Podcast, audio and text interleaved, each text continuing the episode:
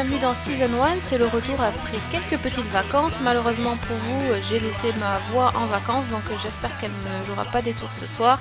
Heureusement, je suis pas toute seule hein, pour. euh, je vais pas vous faire profiter de ma mélodieuse voix ce soir. Heureusement, Fanny est là. Salut Fanny. Salut Sophie, salut tout le monde. Je viens joindre ma voix à la tienne. Voilà, heureusement, euh, il vaut mieux deux voix, on sait jamais. euh, S'il y en a une qui lâche en route comme ça, euh, on pourra Voilà. continuer. C'est ça. Et en plus, on a encore un programme hyper chargé. Et euh, toujours quand il y a Fanny, c'est très éclectique, hein, n'est-ce pas? Euh, Vous allez voir qu'on passe de... Bon voilà, on va parler de, de licorne, de, de bateaux, de, de télévision, enfin de plein de choses. C'est un peu, c'est un peu n'importe quoi, mais en même temps, vous allez voir que vous allez trouver, je pense, des choses euh, à regarder dans les prochains jours si ce n'est pas déjà fait. Euh, et justement, cette semaine, on a choisi de parler d'une série qui est arrivée euh, il y a très très peu de temps, puisqu'elle est arrivée le 26 avril sur Netflix et elle s'appelle Happy. Alors, les fans de Season 1, parce qu'il y en a, surtout les fans de Fanny, auront, auront euh, reconnu peut-être une série dont Fanny nous a déjà parlé il y a quelques mois, parce que tu l'avais déjà vu, toi, c'était sur Sci-Fi. Oui, c'est ça. C'est passé sur Sci-Fi en décembre dernier, donc au moment de Noël, et c'est pas un hasard. Et ben, j'avais plutôt été intriguée, et effectivement, euh, elle, avait, elle avait retenu mon attention. Et pourquoi? C'est parce que je sais pas si tu as surveillé euh, Twitter aujourd'hui, parce qu'en fait aujourd'hui on est le 26 avril, donc euh, jour de sortie de Happy, et euh, j'ai vu plusieurs tweets de gens qui disaient euh, en, en Camoulux- en lisant le résumé de la série sur Netflix. Ben, je pense que Tellement quand ils vont la c'est- voir, ils vont faire un, ils vont faire un double camoulox. Ouais, c'est ouf quoi. Enfin, il y a plein plein de gens qui ont dit mais c'est une vraie série, c'est un vrai truc. donc oui, c'est une vraie série. Oui, oui, c'est une vraie série.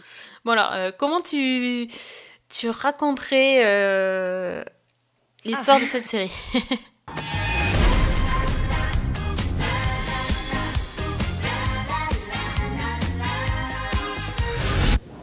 Alors, ben, Happy, c'est l'histoire grand, grand policier et qui a perdu de sa superbe, qui est, bah, aujourd'hui, c'est un loser euh, complètement dépressif, qui est complètement alcoolisé, euh, qui gagne sa vie en tant que tueur à gages pour, euh, pour une famille de la mafia de New York. Et donc, quand commence cette histoire, on est à la période des fêtes, à la période de Noël.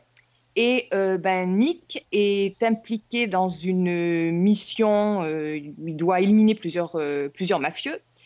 Et en fait, pendant la mission, il, fait un, a un accident cardiaque et euh, il est transporté donc à l'hôpital. Et dans l'ambulance, euh, ben, il voit apparaître une espèce de licorne bleue, hein, un, une sorte de personnage de dessin animé euh, qui lui dit qu'il s'appelle Happy.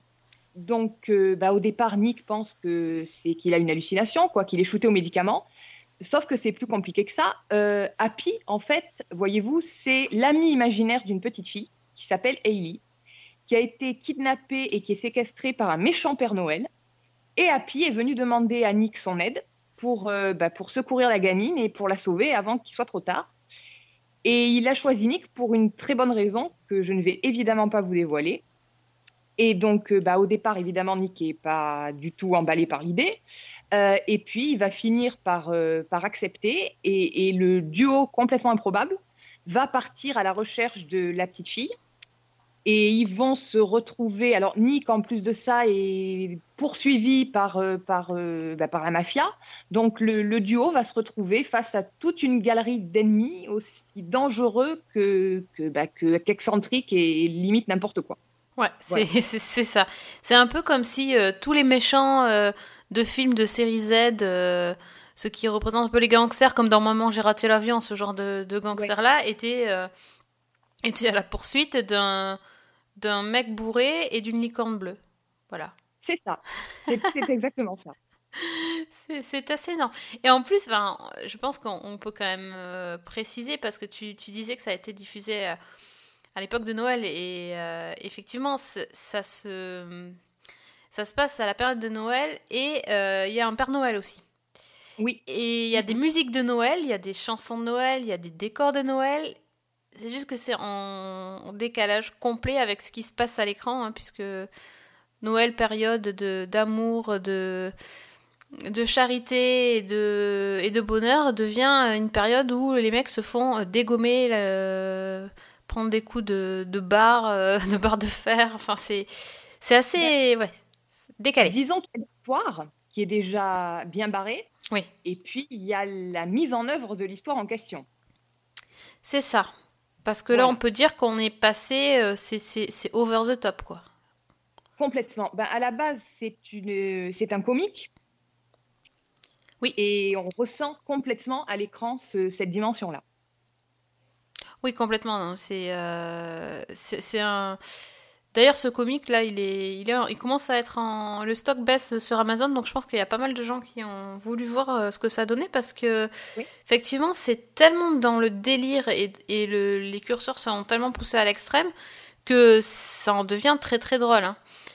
Euh, mais attention, sur Netflix, la série est classée en 16+. Oui. C'est pas parce qu'il y a une petite licorne de dessin animé que. Elle est toute mignonne, toute mignonne licorne. Mais non, c'est, c'est, euh, enfin, euh, il y a des, il y a beaucoup de bastons, il y a beaucoup de sang et il y a beaucoup de gros mots. Mm, mm. C'est hyper violent. Il y a un- On est au-delà du, de- du pulp au niveau de la Mhm. violence. Euh, le langage, effectivement, est complètement ordurier.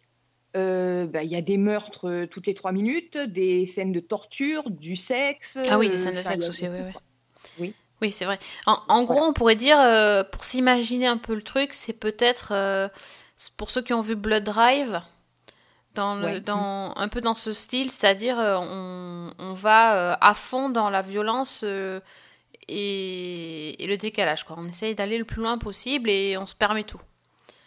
Complètement. Mm. Donc on a rarement vu des choses pareilles euh, à la télévision. On a vu des, des sitcoms ou des séries avec des espèces de mélanges animés, euh, Mhm. animés réalité, mais c'était plus dans le côté comique sitcom. Là, euh, c'est c'est tellement décalé que euh, on peut pas. C'est inclassable. Cette série-là, euh, je, je crois que c'est vraiment le mot. C'est un, un truc. Il suffit de regarder les 30 premières secondes et on m'a envoyé euh, le lien vers justement la première scène. Ah, ah, ok. Donc, qui est une scène, euh, je peux même pas la raconter parce que ça serait gâcher le, le plaisir de la découverte, je pense, pour les, les, les gens qui nous écoutent. Mais c'est juste énorme. C'est complètement improbable. C'est comment dire C'est surréaliste. Et moi, personnellement, quand j'ai eu fini de regarder ces, ces- quoi, ces deux premières minutes, la seule réaction que j'ai eue, c'est mais qu'est-ce que c'est que ce machin? C'est- Et en même temps, envie d'en voir davantage. Moi, c'était plutôt. euh, alors, en fait, on n'a pas dit, c'est Chris, euh, Chris, Chris Meloni, euh, Christopher Meloni, de. Donc, euh, entre autres, New York Unité Spéciale, mais Oz.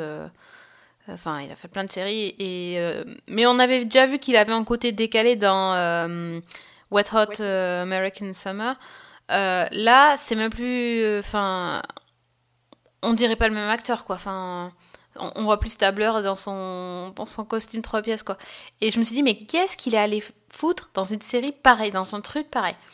Et en fait, il est tellement bon que ça en devient euh, génial, quoi. C'est à la limite, c'est presque les deux personnages que tu citais, donc le, le Stabler de Law and Order et son personnage dans Wet Hot American Summer. C'est vraiment un mix des deux poussé à l'extrême. Mhm. Ouais. Et lui, euh, mais je, je trouve effectivement qu'il est, mais il est génialissime. Et alors vraiment, le mec se prend pas au sérieux, quoi. Parce que rien que dans le premier épisode, il passe quand même la moitié du truc euh, à courir en chemise d'hôpital, à moitié à poil, avec les cheveux euh, le- complètement en l'air, enfin, le truc. Enfin, c'est. Je, je le trouve absolument génial. Oui, c'est vrai qu'il est absolument pas à son avantage. C'est, c'est même plus un anti-héros à ce niveau-là. euh, c'est- je sais, il n'y a pas de mots pour, euh, pour exprimer ce qu'il peut être, tellement il est déplaisant. Et, euh, et en même temps, il le fait tellement bien que. Enfin, si, si on est, si on est même honnête, on peut dire quand même que la série, le pitch de base, il n'y a pas grand-chose, quoi. Enfin, c'est juste un mec bourré, enfin, alcoolo, qui va essayer de retrouver une fillette qui a été kidnappée. Bon, il y a une licorne qui parle, accessoirement, mais bon. Il y a pas Oui. grand... En fait, il n'y a pas grand-chose. Non, Mais. Mm. il arrive quand même à, à porter la, la série et à faire quelque chose de qu'on a envie de suivre, alors que bon, une histoire de kidnapping d'enfants, euh, c'est pas non plus le truc le plus passionnant de la Terre. Mais c'est vrai qu'à la limite, le, le Happy, la licorne, donc qui, qui est un peu le, qui est quand même un des éléments du pitch, je trouve presque que ça en devient un gadget. Parce que c'est Mhm. vraiment Mélanie qu'on a envie de voir. Oui, voilà, il est là, euh, la licorne est là pour, faire, pour servir les interactions. C'est un peu le, le sidekick, quoi, hein, euh, pour, euh, pour mettre en valeur Nick. Les interactions sont amusantes et Ouais. intéressantes, mais au bout d'un moment, ça tourne un petit peu en rond. Après, il y a quand même le côté magique qui lui permet d'avancer dans son enquête. euh, Oui. Donc, il, il- sinon, je pense qu'il serait un peu euh, en galère. Oui, complètement. Mais bon, oui, c'est vrai que. Et euh, je trouvais que les autres personnages, du coup, enfin, on n'en retient pas grand chose, quoi. Ouais, mm, c'est ouais, c'est vrai que bon, il y a Mélanie qui vraiment euh, qui, qui, qui vampirise pratiquement toute la série parce qu'il est tellement Ouais. exceptionnel. Euh, bon, moi, il y a quand même euh, l'acteur qui joue le, le mafieux Smoothie, Mhm. donc je crois que c'est Patrick Fischler que j'ai retenu parce que Parce bah, que il a un de Oui, voilà, aussi. Enfin, là, j'avais le choix quand même. Mais lui, euh, je trouve qu'il le fait particulièrement Mhm. bien dans le côté, euh, bah, le taré sadique dans toute sa splendeur. quoi. Ouais, ouais. C'est- que- Les scènes de Noël sont assez. euh, Chez les mafieux, c'est pas mal aussi. Hein. Ouais, c'est, mais en fait, toute cette ambiance de Noël-là, comment dire, j'ai trouvé que c'était quelque chose dans la série qui était assez dérangeant. C'est que tout est perverti, en fait. Mhm. C'est-à-dire qu'il y a vraiment une, un, un contraste permanent entre bah, l'ambiance de Noël et le style très agressif, très, très noir. Euh, les décors, euh, d'un côté, on parlait donc les guirlandes, les machins et tout, et, l'atmosphère hyper glauque. L'histoire de Polar, le côté cartoon. On a aussi les deux personnages, donc euh, Happy, comme son nom l'indique, qui est toujours content, qui chante tout le temps, et puis à côté, le, flic complètement, enfin l'ancien flic complètement dépressif. Ça, c'est toujours pareil, l'histoire, la mise en œuvre en elle-même, on est toujours entre l'humour et le gore. Enfin, c'est c'est quelque chose que moi je trouve assez perturbant, Ouais. en fait. Mhm. Non, Il y a des séries qui sont allées loin dans le côté, euh, le côté trash. Bon, je pense à Preacher, par exemple, qui est aussi Oui. tiré d'un comic. Mais il n'y a pas ce- cette ambivalence-là. Non, parce que dans Preacher, il y a quand même la cohérence de l'univers, quoi. Alors que là, c'est fait exprès pour être euh, à l'inverse de ce qu'on pense. Et, euh, et notamment les, les scènes de, euh, de violence et de, et de enfin, quand, quand il quand il casse la figure à quelqu'un, c'est même plus casser la figure. Enfin, je sais même pas comment dire, démolir quelqu'un peut-être. C'est Ah c'est- particulièrement hard à regarder et en même temps ils sont capables de balancer Jingle Bells, enfin pas, pas forcément ça là, mais ce genre de choses là. Euh, ouais, c'est c'est assez. euh, euh, de même, il y a un épisode aussi que j'ai bien aimé. Euh, le décalage était pas mal, c'est avec les. hum, comment ça s'appelle Des cartons. Comme pour le- les, les vieux, dans les vieux films, dans les films muets, Oui, oui. où il y a Mm. écrit ce qui se passe. Enfin, il y a écrit quelque chose, mais il n'y a pas du tout ce qui se passe après, ne, ne correspond pas du tout à ce qui était écrit sur le, sur le carton. C'est. Ouais, c'est bon, voilà, il y a, y a- y a de, y a des trucs, il y a des choses qui m'ont fait, qui m'ont beaucoup amusé. Il y a des choses qui m'ont quand même écœuré. Hein. J'ai trouvé que parfois c'était, c'était, waouh, Ça va très très loin. ouais. C'est ouais, enfin voilà. euh, alors ça peut heurter les sensibilités, croyez-moi. Je pense que Complètement. Mais en plus, ce qui est très intéressant, c'est que derrière, il y a quand même le, le parcours de ce type qui est, qui est peu à peu dévoilé, où on finit par comprendre, il y a tout un épisode qui explique pourquoi, euh, il- d'où est partie sa descente aux enfers. En fait. Ouais. ça, ça, ça, marche avec des flashbacks euh, en fait. Mm, mm. Et c'est particulièrement, euh, particulièrement hard. Parce qu'on ne voit pas, en fait, le- le- l'élément euh, déclencheur, mais on le devine dans le four à micro-ondes, hein, pour, Mhm. euh, pour ceux qui verront la série après. Et enfin, c'est, c'est- là aussi, c'est d'une violence, euh, et ça humanise complètement le personnage qui, qui, par moments, tient du cartoon, quoi. Parce qu'il y a des moments, euh, tout ce qui se prend dans la gueule aussi, t'as un peu l'impression que c'est, c'est Will Coyote, quoi. Oh bah oui, après oui, oui, oui, cla- clairement. euh, avec Voilà. tout ce qui dérouille, euh, normalement, il devrait pas se relever, quoi. hein. Comme le gars qui à qui il- sur qui il tire 5 ou 6 balles euh, et que le mec il tombe pas, tu vois. Enfin, c'est. On, on Ouais, est loin non. du réalisme là. hein. C'est clair. Ah bah toute la série est complètement hallucinante. Je pense que ce qu'on voit dans la même dans la moitié du premier épisode, euh, c'est même pas le plus bizarre. Même et pas, pourtant, ouais. C'est très bizarre. Le pitch déjà est assez insolite, mais c'est rien comparé à la série à ce qu'on y voit. Ouais, la série est à la hauteur du pitch. hein. Ça, c'est clair que le, le, le pitch euh, vous vend un truc euh, que vous allez. c'est- sûr, vous l'avez dans la série, et même encore plus loin que ce qu'on pouvait penser, parce que Mhm. On peut pas s'attendre à ce qu'on voit. Donc, euh, voilà. Mais après, euh, comment dire Moi, je vois pas non plus la série euh, continuer, quoi. Enfin, il y a, y a 8 épisodes seulement. Euh, ça suffit, hein. Je suis d'accord. Je, crois que. étonnée. Voilà. J'ai été assez étonnée quand j'ai appris qu'il y avait une saison 2 qui était commandée. Moi, je vois pas. Enfin, ça fait un peu un truc, un truc, une expérience ou ou où euh, j'en Mhm. sais rien moi dans dans, dans l'art euh, quelque chose, euh, euh, une, une exposition temporaire quoi, un truc qu'on a tenté et puis euh, un happening quoi, en gros.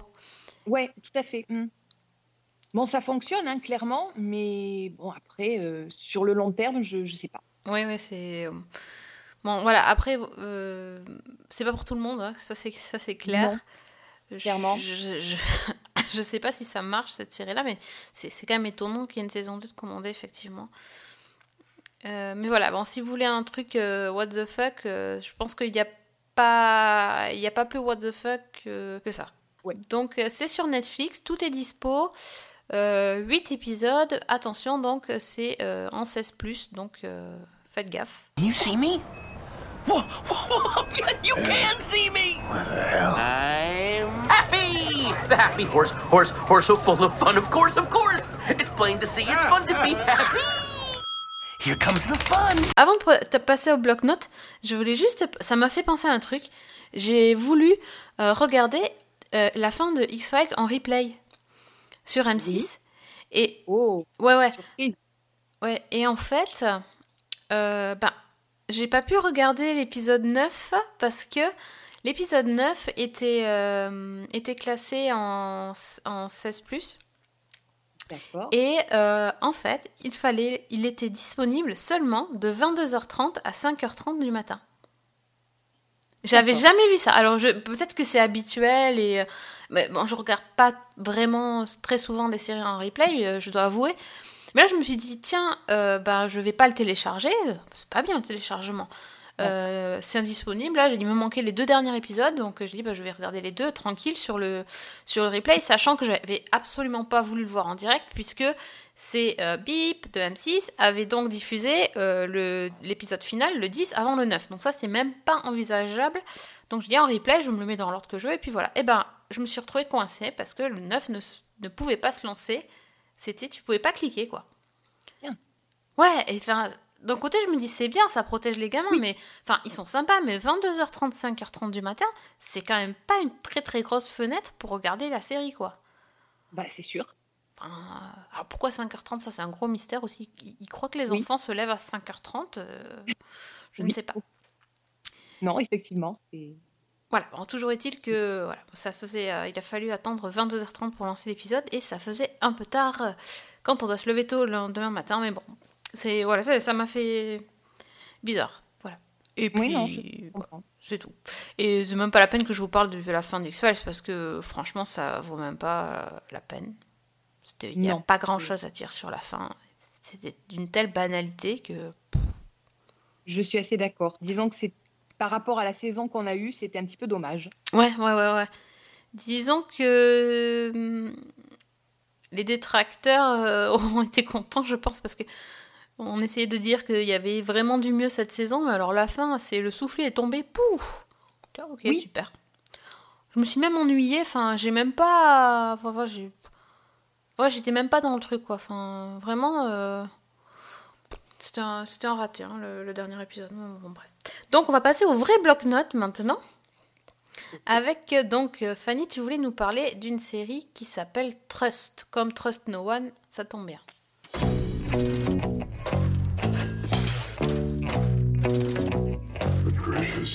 My grandson, John Paul Getty III. He's got a big house, lots of women. Which one of you is Paul's girlfriend? Alors, euh, bah, Trust, c'est une série de FX qui est diffusée euh, sur Canal+, qui va être diffusée en version multilingue à partir du 3 mai, le, donc le jeudi à 21h. Alors, euh, c'est une série de Danny Boyle, déjà, donc euh, Oh, une Oui. euh, connue, et c'est basé sur une histoire vraie, donc sur l'enlèvement en 1973 de John Paul Getty III, donc l'héritier d'une grande famille, comme vous l'avez deviné à son nom. Euh, donc une affaire qui est très connue, qui a été très médiatisée à l'époque et dont on a un petit peu reparlé euh, l'année dernière parce qu'elle a fait l'objet d'un film de Ridley Scott qui s'appelait Tout l'argent du monde. Et donc arrive aujourd'hui la, série. Donc euh, pour résumer, on va essayer de résumer le truc. Donc euh, dans les années 70, nous faisons la connaissance de la famille Getty, qui est donc une, une famille euh, richissime, une richissime famille américaine et en particulier du patriarche. Donc tout le monde s'appelle John Paul Getty. hein. Le, le grand-père s'appelle John Paul Getty, le fils c'est John Paul Getty II et le petit-fils c'est John Paul Getty III. Ils se sont pas cassés la tête là-dessus. Ah. Donc euh, John Paul Getty I, on va dire, qui est joué par Donald Sutherland, qui est absolument énormissime dans le rôle, c'est euh, bah, c'est un type extrêmement déplaisant. Donc c'est un self-made man. C'est l'homme le plus riche des États-Unis. Je crois même que c'était le premier milliardaire du pays. Et il a fait fortune dans le pétrole. Et euh, bah, il a étendu sa compagnie, il a investi un petit peu partout. Euh, c'est un vieillard qui dirige, il habite dans un grand manoir en Angleterre et il dirige sa famille en quasiment en dictateur. Euh, donc il habite avec euh, ses multiples concubines plus jeunes que lui, dont il achète euh, joyeusement les faveurs. Il est extrêmement condescendant et extrêmement avare, malgré sa fortune. Par exemple, bah, il râle dès que son journal augmente de quelques centimes et il a installé dans sa maison un téléphone payant pour que bah, même les membres de sa famille doivent débourser des petites piécettes quand ils C'est un type qui est absolument intransigeant envers ses proches, alors que lui, euh, bah, il n'est pas forcément exemple de vice. Et il s'entend pratiquement avec personne dans, sa famille. Et donc, euh, ben, pour, euh, pour résumer un petit peu, son petit-fils, John Paul Getty III, vient le voir. Alors, c'est un adolescent au visage d'ange, avec les, bouclettes vénitie- vénitiennes, un hippie en, en. Et donc, le gamin vit à Rome et il a contracté des dettes auprès de gens peu recommandables, donc il vient demander de l'argent à son grand-père. Évidemment, le grand-père refuse et le fait renvoyer manu militari par son majordome. Sauf que quelques temps plus tard, de retour à Rome, John Paul Getty III est enlevé et que euh, bah, une demande de rançon est envoyée. Le problème, c'est que bah, le grand-père ne refuse de payer, encore une fois, Décidément. parce que d'abord, euh, il pense que ça mettrait en danger tous les membres de sa famille qui deviendraient des cibles, et puis parce qu'il n'y croit pas. Il est persuadé, euh, il a engagé un détective privé qui lui dit que bah, son petit-fils a monté le coup lui-même, qui s'est enlevé tout seul pour avoir de l'argent. Et la seule qui croit à la réalité de l'enlèvement, c'est la mère du, gamin, donc qui est jouée par Hilary Swank. Et voilà, je m'arrête là. Euh, je, vous laisserai découvrir la suite et la tournure que prennent les événements, sachant que ceux qui sont un petit peu familiers de l'affaire savent euh, déjà ce qu'il en est. Alors, moi, l'affaire, je la connaissais un petit peu, et elle est déjà très, très bizarre en elle-même. C'est vraiment un cas où on peut dire que la réalité dépasse complètement la fiction. Euh, les personnages sont énormes, l'histoire, elle est hallucinante, et la série, elle a très bien capté ça, mais c'est au point que par moments, on se demande jusqu'où ils sont allés dans, le, dans la fiction. Est-ce qu'ils ont respecté les faits? Est-ce qu'ils ont inventé? Euh, En gros, ils ont respecté les faits. Et ce qui est très intéressant, c'est moi au début, j'avais pas tellement envie de, j'étais pas tellement euh, attirée par l'histoire, parce que euh, ben, après les deux American Crime Story, après le Law and Order consacré aux, frères Menendez, ben, une nouvelle série sur un, un crime réel, ça m'attirait pas plus que ça. Et contrairement aux autres, je trouve qu'il y a dans Trust une vraie démarche, un vrai parti pris esthétique. Alors les trois premiers épisodes, je crois, ont été réalisés euh, par Danny Boyle, et il en fait un récit qui est, j'allais dire, c'est entre le conte gothique et le, récit surréaliste. c'est très baroque, c'est extrêmement démonstratif. Par exemple, on a une scène d'ouverture qui est assez spectaculaire avec euh, bah, le, morceau Money des Pink Floyd et les bruits de caisse enregistreuse avec euh, une scène de suicide. Donc pour vous donner un petit peu une idée de l'ambiance, il y a beaucoup de rythme, il y a des couleurs explosives, enfin c'est il y a vraiment tout un jeu. Il y a euh, le, détective privé dont je parlais, qui est joué par Brendan Fraser, qui s'adresse carrément aux spectateurs, donc qui, casse le, fameux quatrième mur. C'est, moi j'ai trouvé ça très prenant, très réussi. Le, l'ensemble des épisodes est construit un peu comme un puzzle parce qu'on voit des événements qui se sont passés, on comprend pas vraiment le sens et puis petit à petit on est, ça, ça prend sa place en fait dans l'histoire. Et puis euh, ben, même quand on connaît l'affaire d'origine, c'est extrêmement addictif et il y a un suspense, une tension. Donc euh, moi personnellement je suis assez séduite et je ne m'y attendais pas. Euh, les acteurs sont vraiment très bons. Bon, j'ai parlé de Donald Sutherland qui est. euh, Il n'y a, pas de mots. top, lui, de toute façon. euh, on Ah non, là, il, est, il arrive à se rendre absolument odieux dans ce rôle et, et en même temps, il a cette, cette malice dans le regard. Enfin, c'est. c'est ah, il, est, il est vraiment génial. Euh, l'acteur qui joue. euh, alors, par contre, j'ai pas son nom. L'acteur qui joue le petit-fils, qui est très très bon aussi. Je suis en train de chercher. C'est euh, Harris Dickinson, donc que je ne connaissais pas avant et qui, vraiment est très très bon dans le personnage. Enfin, vraiment, je pense que c'est à voir. Euh, et puis, bah, si vous connaissez pas l'histoire de la famille Getty, euh, jetez un œil parce que vous allez voir que niveau famille dysfonctionnelle, il y a du niveau. Quoi. Moi, je connais pas du tout, justement. Je n'ai jamais entendu parler. Donc, euh, je trouve que c'est pas mal aussi euh, pour, euh, pour garder la surprise, finalement.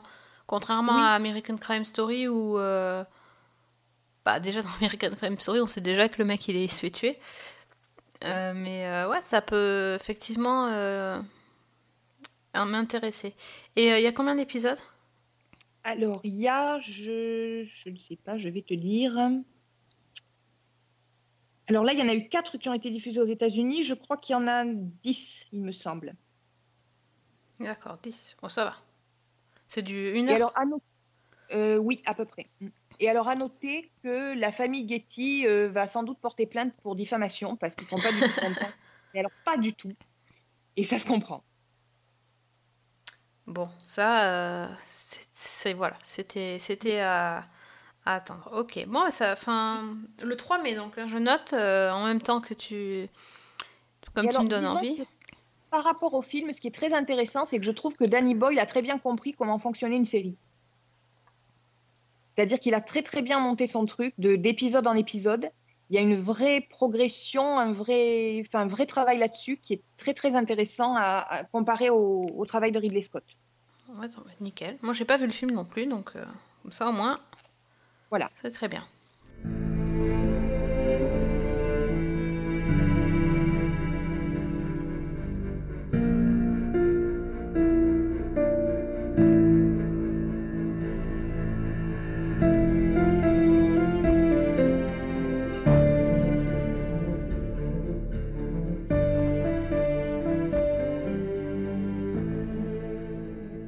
Moi, de mon côté, euh, je voulais parler euh, rapidement parce qu'on est un petit peu obligé quand même Oui. euh, de Westworld.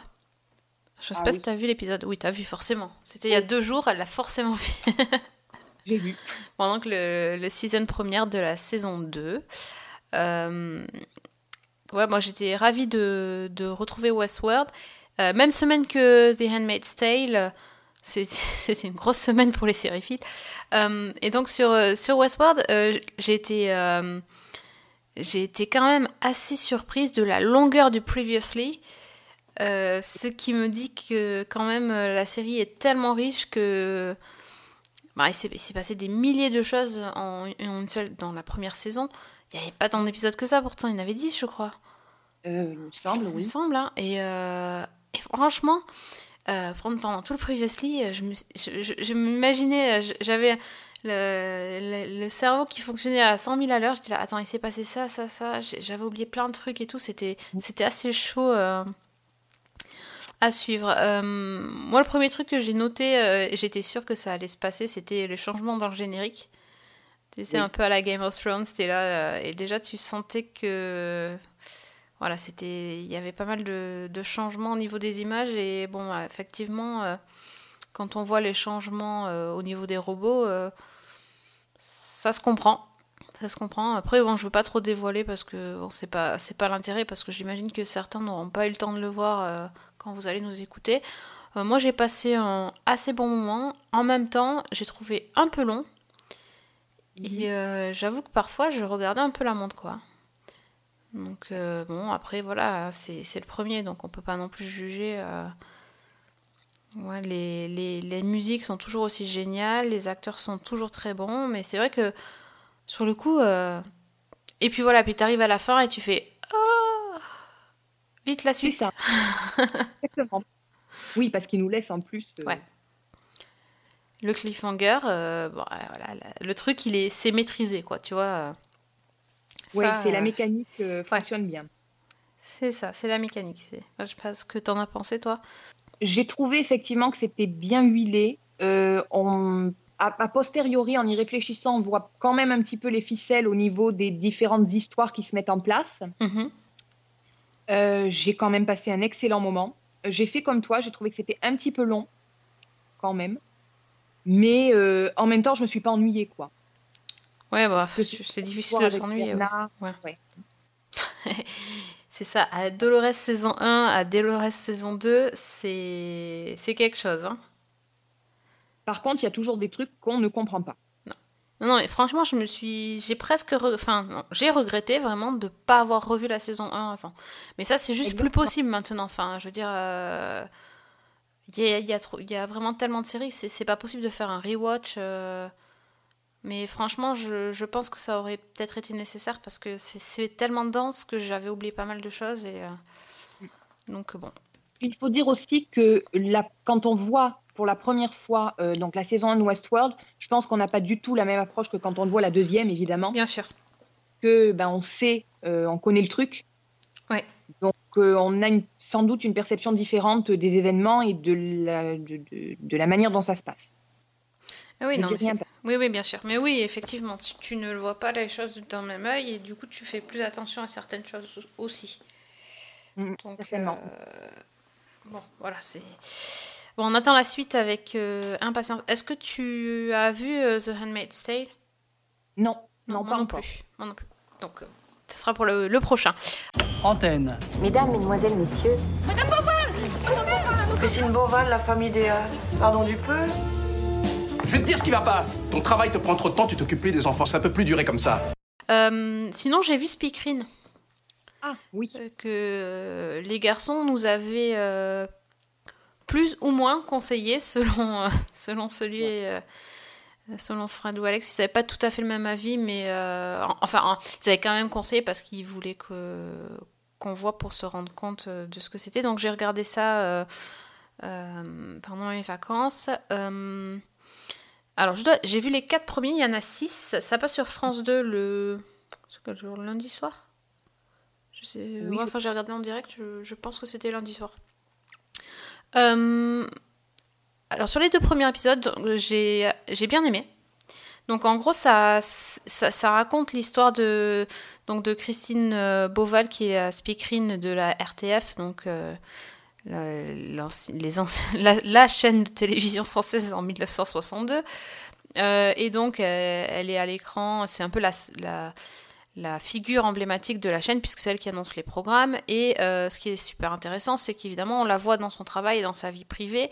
Et autant on peut voir que à l'écran elle a l'air d'une femme libre et, et émancipée au final chez elle c'est pas tout à fait ce qui se passe c'est ce qu'elle voudrait mais on se rend compte que ben, en 1960 la, condition féminine c'était pas encore gagné et euh, que son euh, mari, euh, donc qui est joué par Guillaume de Tonquédec, qui est excellent dans le rôle, ben, son mari, c'est son mari, c'est lui qui commande quoi. Et donc là, en fait, on va suivre un petit peu le parcours de cette femme qui va petit à petit ben, essayer de prendre sa vraie place et que son mari va pas forcément apprécier que sa femme euh, se fasse remarquer, demande, demande de changement et tout simplement envie de- d'exister par elle-même.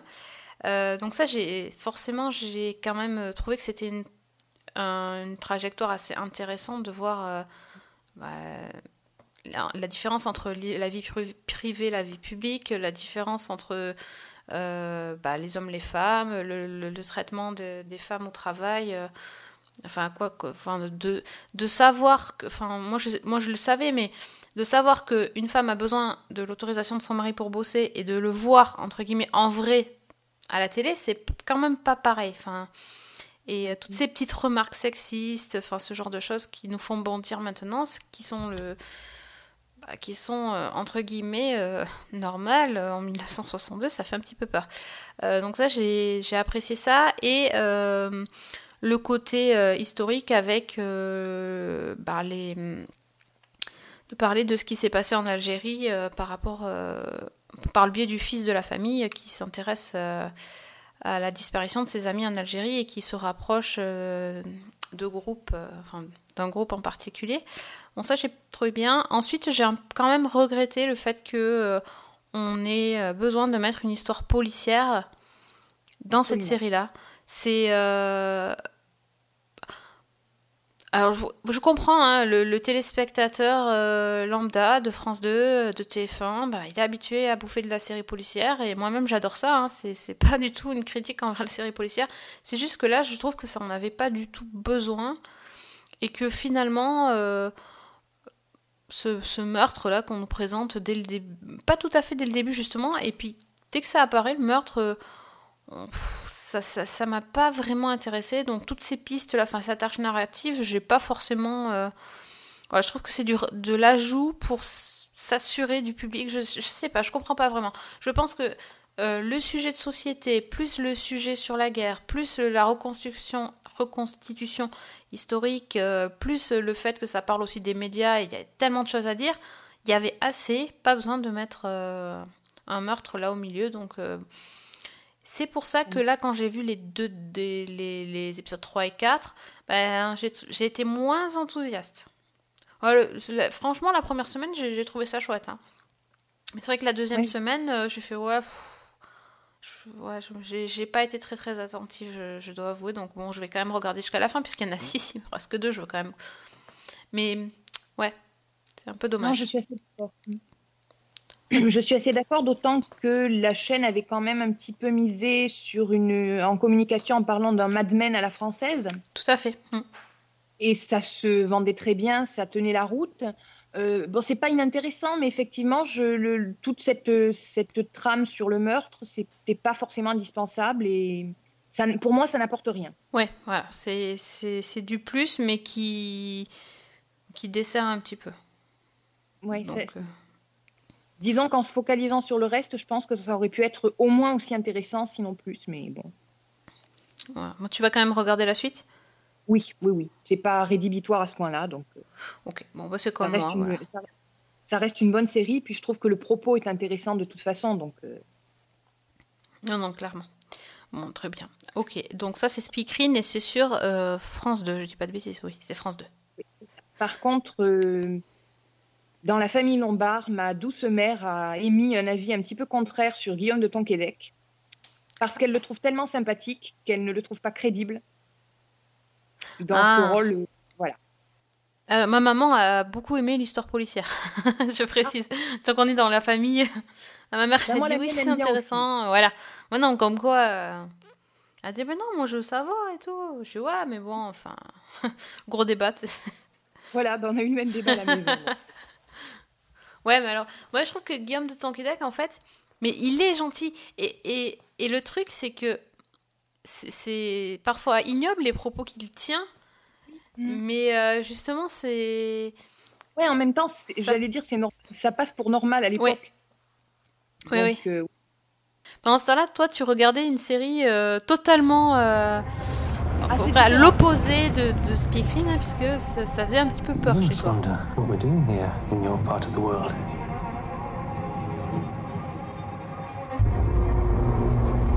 We are from England, very far away.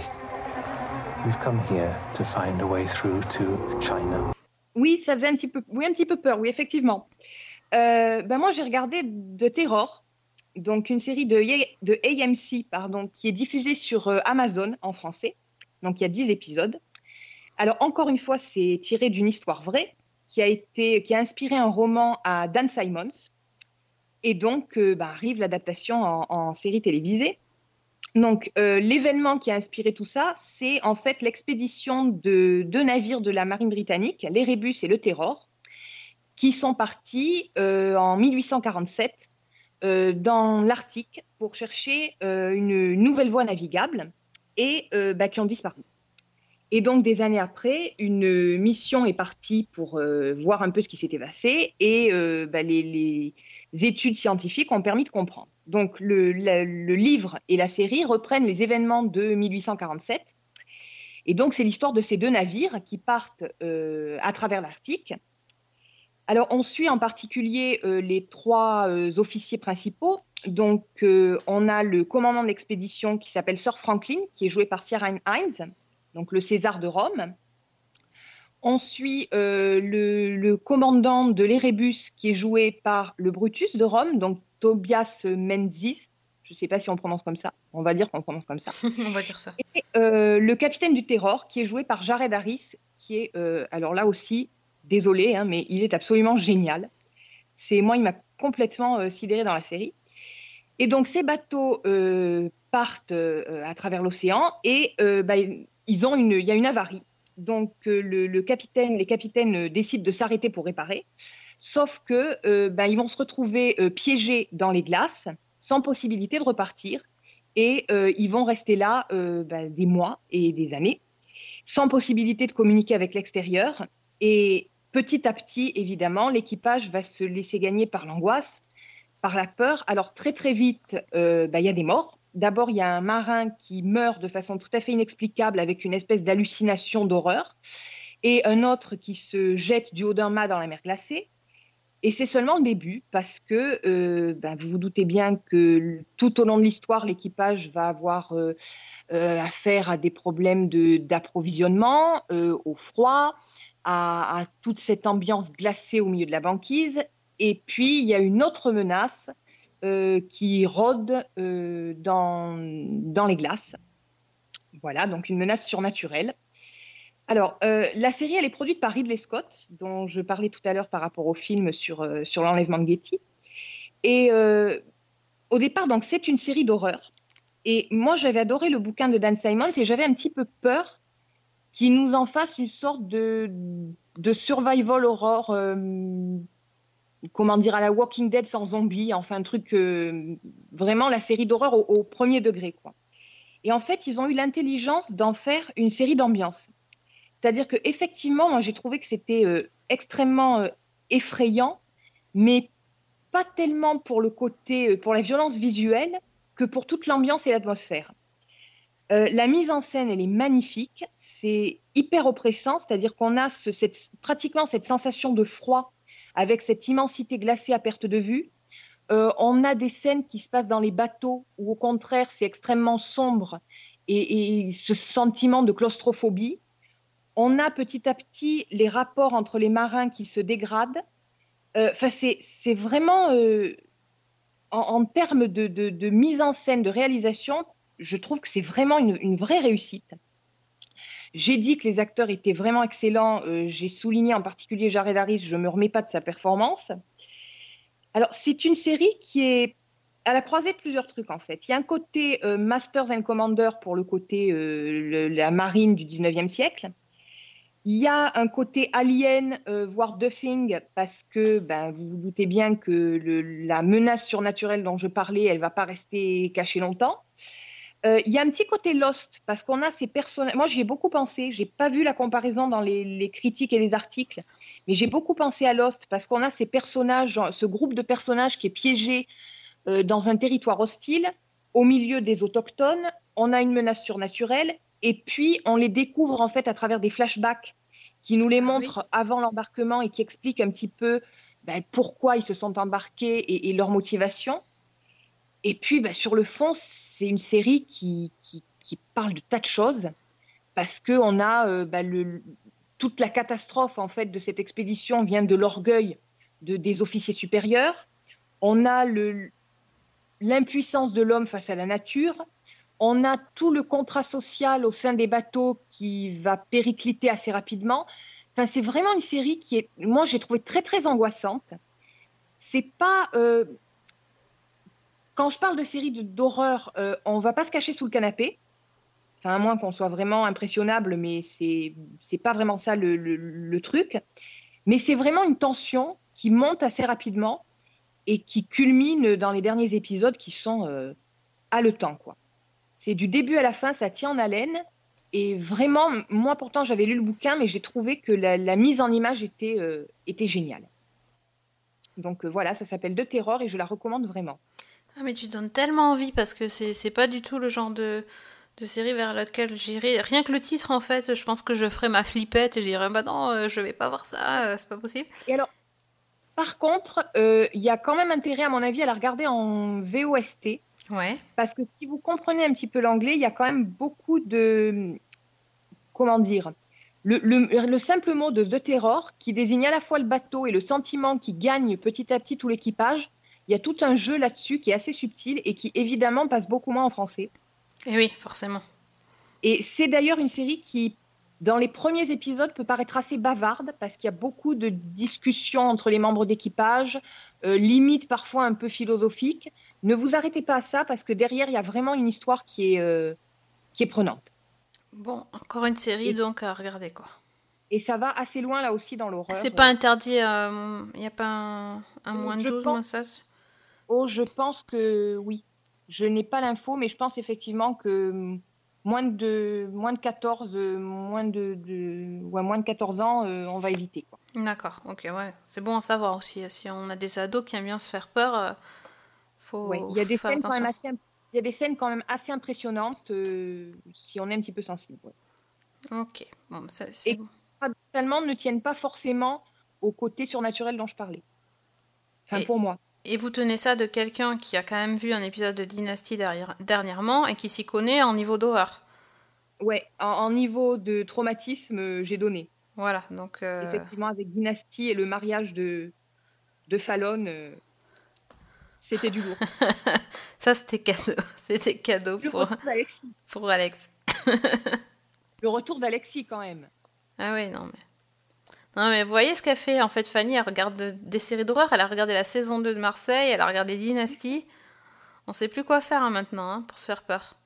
Voilà, c'est ça. non, mais Netflix a eu peur aussi avec Marseille, donc euh, ça ils ont arrêté les frais quand même. hein. j'arrête les frais. Ils ont dit que il n'y aurait pas de saison 3 pour Marseille. Donc euh, c'est bien. Enfin pour moi il avait même pas eu de saison 2. hein. Je, je voulais même pas l'entendre parler, mais euh, voilà, c'est heureusement ils ont mis fin aux souffrances, à nos souffrances de ce côté-là. Donc on est, on est bien contente de cette news. Pour une fois qu'on annule une série et qu'on est content. Voilà, ça, fait pas place pour d'autres choses. Ouais. D'autres séries euh, pour une saison de plus de La Fête à la maison, euh, par exemple. Voilà. Ou pas. On va peut-être éviter pas. ça aussi.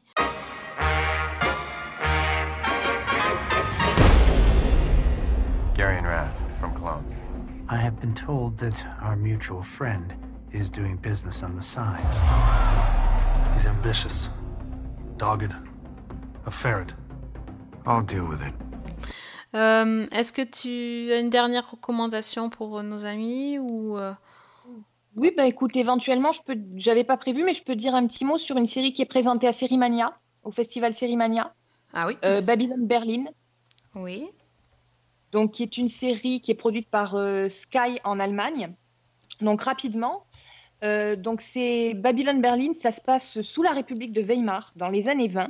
C'est une série policière en fait qui s'est tirée là aussi de, romans et ça raconte l'histoire du commissaire euh, Raff qui est euh, en fait qui est muté à la brigade des mœurs de Berlin pour enquêter sur un réseau de vidéos pornographiques aux mains de la mafia russe.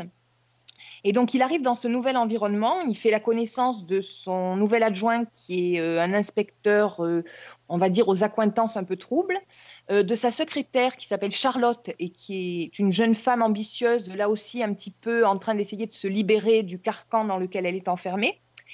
Et bah, notre, notre commissaire va découvrir en fait qu'il ne s'agit pas simplement d'un réseau de vidéos porno et que euh, bah, les personnes qui sont sur ces vidéos sont des grands dignitaires du, du régime, donc du, régime allemand, et qu'il y a des tas de ramifications politiques et même diplomatiques et que bah, c'est tout l'équilibre national et même euh, européen qui est menacé. Oui, carrément. Euh, c'est alors c'est une série qui est que moi j'ai beaucoup aimée, qui est qui a été diffusée déjà en Allemagne et dans d'autres pays d'Europe et qui est très réussie parce que bah, déjà c'est une époque que moi je connais assez mal, la République de Weimar des années 20. Euh, L'ambiance est très très bien rendue et c'est vraiment un aller-retour permanent entre bah, l'ambiance, les tensions politiques avec euh, bah, l'émergence euh, du parti nazi, la crise économique, les séquelles de la Première Guerre mondiale, le- le- les soulèvements communistes, donc toute cette ambiance-là qui met le- les rues à l'état de poudrière. Et puis à côté, euh, toute une société euh, du monde du spectacle avec ses cabarets de l'Allemagne des années 20, euh, avec bah, ce côté un petit peu Gatsby le magnifique. Le mélange est très bien fait. L'histoire est très très bien menée et c'est vraiment une série qui est intéressante à voir. Donc si vous avez l'occasion, ça arrive à Sérimania et j'espère qu'après, une chaîne française aura la bonne idée de la diffuser. Donc a priori, on partirait plutôt sur quelque chose qui Arte, je pense. Mais... Oui, oui, bah, complètement. C'est vrai que c'est intéressant de, de découvrir l'Allemagne. Moi non plus, je connais pas du tout l'Al- l'Allemagne des années 20. Vraiment, la, série est très Ouais. très bien. Très très bien, d'accord. Bon, mais écoute, on va surveiller ça. Mais on... Arte, écoutez-nous un peu. Peut-être qu'il y a quelqu'un d'Arte qui écoute. Il y a deux saisons qui ont déjà été diffusées. Euh, elles ont été faites en fait dans la foulée et je crois qu'il y a eu un assez gros budget et ça se sent pas mal à l'écran. Et donc euh, voilà, je ne sais pas du tout. Je crois que Sérimania diffuse les deux premiers, mais je, enfin à confirmer. Et enfin, en tout cas, c'est à découvrir. Et ça s'appelle Babylone Berlin. Eh ben, merci beaucoup pour toutes ces recommandations. Alors là, c'est encore plus. On est parti de la licorne, on finit aux années 20 à Berlin. Je pense que. Voilà. C'est dans, le- c'est dans la logique de Happy en fait. Voilà, c'est ça. Il n'y a plus de logique, mais en même temps, on peut aimer toutes sortes de séries différentes. Absolument. Donc, euh, On peut passer de, de, de X-Files à un bateau euh, en, en Arctique, à une licorne bleue qui parle. on peut tout faire. Et à des, des robots. C'est le monde, oui, c'est le monde merveilleux des séries télé. Exactement. Bon, mais merci à toi, Fanny, d'être euh, venue me, me donner encore de nous donner et me donner, parce que je note en même temps de nouveaux conseils séries. Euh, si j'ai le temps de regarder, mais je pense que d'abord je vais regarder The Handmaid's Tale, parce que bon, faut pas, hein, quand même, faut pas, faut pas rigoler là aussi. hein, euh, Il y a quand même des choses très importantes à voir. Et euh, alors, je pense qu'on en parlera dans le prochain. Et euh, ben, en en attendant, euh, donc, on vous souhaite à tous de, ben, une bonne soirée. Et j'ai oublié de dire qu'on pouvait parler avec Fanny de toutes ces séries et de licorne bleue sur Twitter. Euh, Fanny, elle, Allegra. C'est ça. Voilà, magnifique. Ou euh, aussi sur le Twitter de Season 1. Euh, comme la licorne est bleue, eh bien, on met aussi un pouce bleu sur, euh, sur Facebook. Ça nous arrangera pour nous faire plaisir. Et bah, je pense qu'il est temps que Fanny aille faire sa sieste digestive et que moi, j'allais me reposer un petit peu la voix quand même, parce que je sens que c'est en train de partir en cacahuète. Je vous souhaite à tous donc une excellente journée ou soirée et surtout bonne semaine. Et bonne série.